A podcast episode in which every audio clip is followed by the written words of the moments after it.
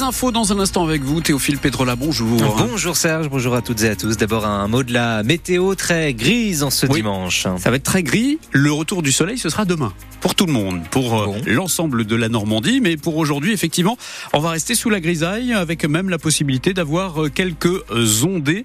Les températures jusqu'à 4 degrés pour les maximales. On y revient juste après ces infos.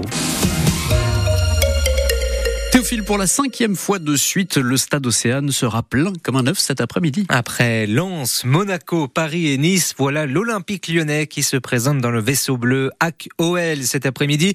18e journée de Ligue 1, un match entre des Ciel et Marines 11e et des Lyonnais 15e mais qui reste sur quatre victoires de suite sans prendre de but. C'est une très belle affiche, nous dit Luca Elsner, l'entraîneur Ciel et Marines. Ils sont revenus aux bases, euh, réorganiser correctement la chose et retrouver une dynamique. Ils ont été très performants, notamment sur les coups de pied arrêtés. Euh, Donc ils ont enchaîné euh, pas mal de victoires et on sent que c'est euh, il y a, y a quelque chose qui s'est relancé. Après voilà, on est aussi nous à domicile. On a livré plusieurs bons matchs sur les derniers temps, à commencer par celui de Caen euh, il y a quelques jours, qui nous a, euh, je pense, donné donné de la confiance, des certitudes, euh, puis surtout une victoire, une qualification qui lance bien le sujet avec beaucoup de joueurs impliqués, vraies et puis un petit peu de football qui tenait la route. Donc nous aussi, on a des arguments à faire valoir. Mais oui, ça sera un match dans le contenu qui se rapprochera de ce qui s'est passé contre Lens, Monaco, Nice, euh, le PSG. C'est ce type de joueurs que nous avons face à nous.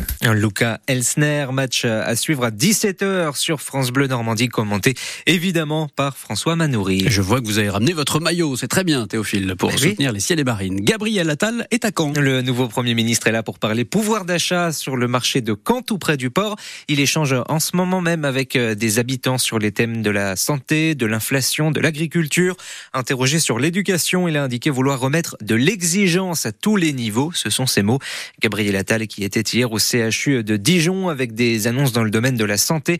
32 milliards d'euros pour les cinq prochaines années, notamment dans le domaine de la santé. Donc, on l'apprend ce matin, le décès de quatre migrants dans la nuit qui tentaient de traverser la Manche en direction de l'Angleterre.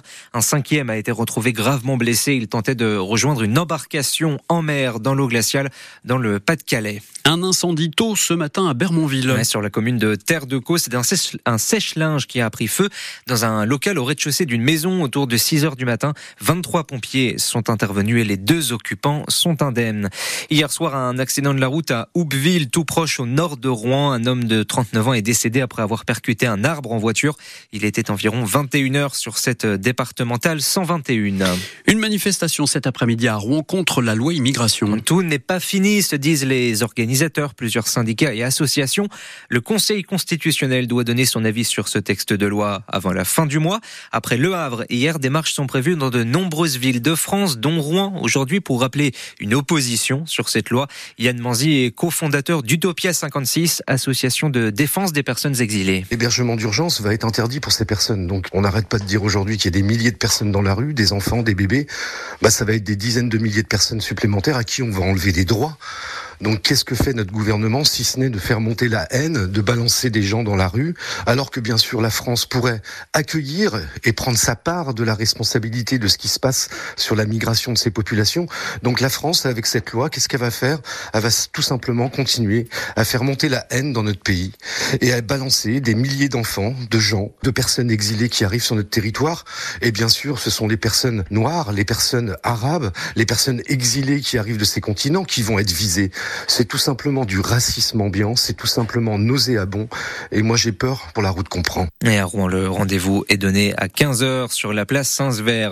L'alerte rouge est déclenchée sur l'île de la Réunion où la population va devoir se confiner à partir de 17h, heure de la métropole. Il sera 20h là-bas. Cela pourrait durer jusqu'à mardi matin en cause d'un cyclone Bellal qui va passer sur l'île, actuellement à 250 km des côtes. Cela faisait six mois qu'il se battait contre un cancer. Le dragon de Rouen, Christophe Boivin, semble en avoir fini. On l'espère en tout cas avec cette maladie. Les dragons annoncent en tout cas sur euh, leurs réseaux sociaux le retour dans l'effectif de l'attaquant canadien. À voir quand il pourra officiellement euh, rejouer sous le maillot rouennais. Peut-être au moins pourra-t-il regarder les collègues jouer cet après-midi à 16h contre Bordeaux à Lille-la-Croix. Le stade d'Océane au Havre sera plein et en football, eux, ils appellent au boycott du match. Bah oui, les groupes de supporters du FC Rouen, le COP, le Noble et les Rouen fans boycottent du 16e de finale de la Coupe de France entre le FCR et Toulouse, match qui aurait dû être une fête dimanche prochain.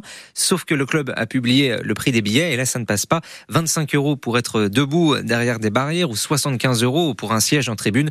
Trop cher pour les fans fidèles qui n'iront donc pas à Diochon. Il demande aussi le départ du président du FCR, Charles Marek.